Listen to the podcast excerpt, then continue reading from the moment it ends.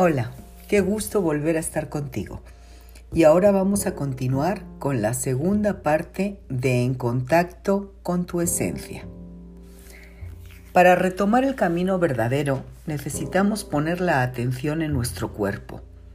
Si cuidas tu cuerpo, tu cuerpo cuidará de ti y será tu vehículo para la trascendencia. Con nuestra mente creemos que estamos bien y nos engañamos pero el cuerpo no nos engaña.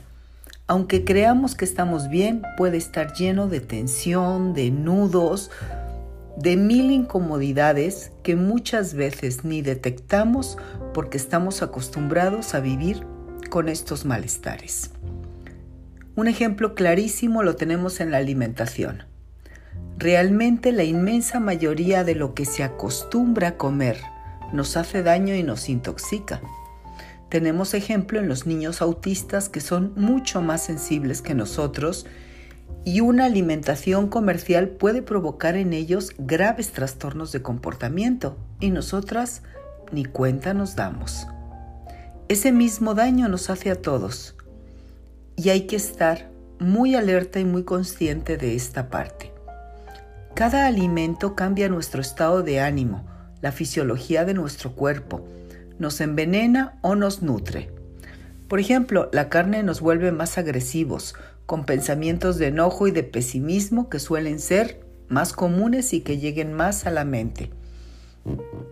Y una forma muy sencilla para que lo sepas es, después de comer te sientes lleno de energía, relajado y presto al movimiento, o hay pesadez, cansancio, sueño, y ganas de descansar un rato.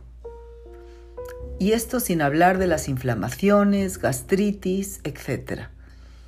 Si te pasa esto último, la comida no está siendo saludable para ti ni benéfica y te está quitando energía en vez de dártela.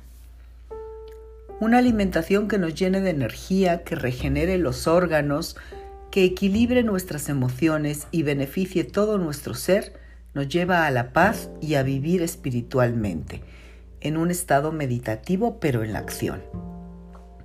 Esta alimentación consta de cereales integrales biológicos como arroz integral, quinoa, mijo, centeno, cebada, avena, trigo sarraceno, cultivados orgánicamente, verduras orgánicas, algas marinas, algunas leguminosas, soya y sus diferentes presentaciones como tofu y tempe, pescado salvaje y algunas semillas de girasol y de calabaza, principalmente. El alimentarnos así marca una gran diferencia en nuestro cuerpo, en nuestra mente y en nuestra vida, porque esta alimentación va a la energía de nuestro cuerpo. Pero ahora no vamos a ahondar en este tema, no es nuestro tema principal. Lo menciono simplemente que nos sirva como ejemplo para ver que tenemos dos formas de conocer y de vivir. En el episodio anterior te estaba hablando del ego. Entonces el ego dice con este tipo de comida, con la comida chatarra, por ejemplo, nos dice el ego, sé que me hace daño y lo hago. Y el cuerpo dice, cualquier suceso afecta todo mi organismo. Y esto lo podemos ver en cualquier cosa que nos guste, pero que nos haga daño, no solamente en la comida. Y con nuestro cuerpo ni siquiera usamos nosotros nuestros sentidos. Los invidentes nos llevan una gran ventaja en esto. Se dan cuenta que cada especie de árbol se oye diferente con el viento perciben a la gente y cómo está la gente, cómo se siente la gente. Realmente son capaces de ver mucho más que nosotros.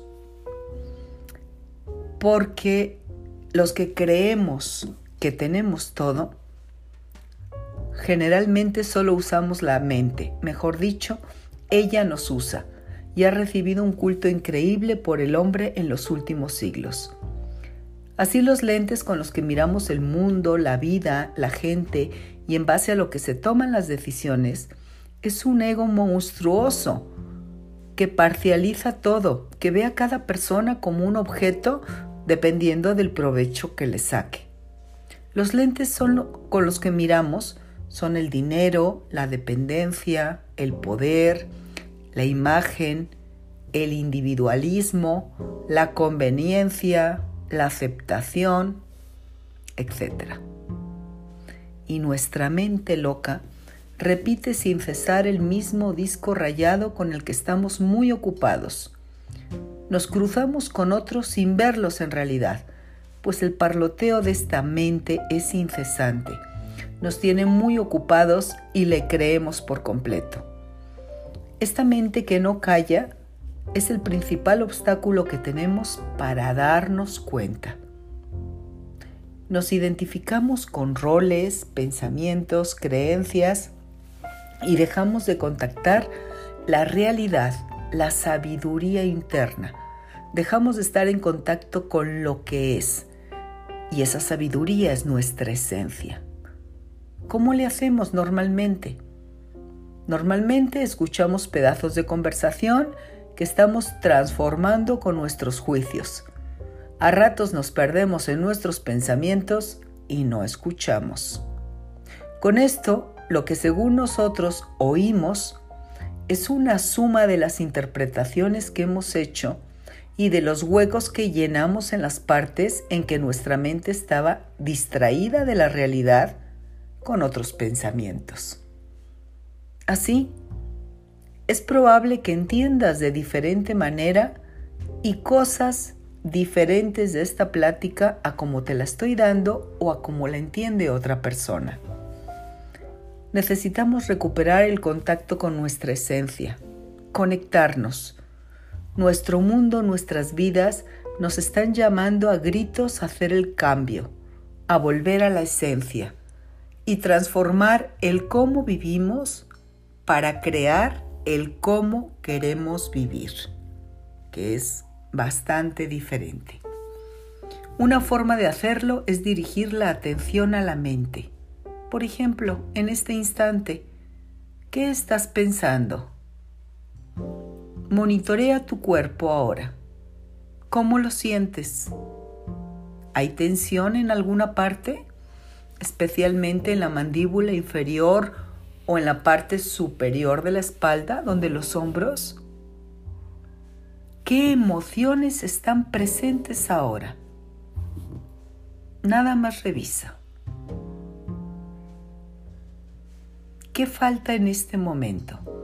¿Quién tiene un problema ahora? Como menciona Eckhart Tolle, no hay problemas, solo hay situaciones que resolver.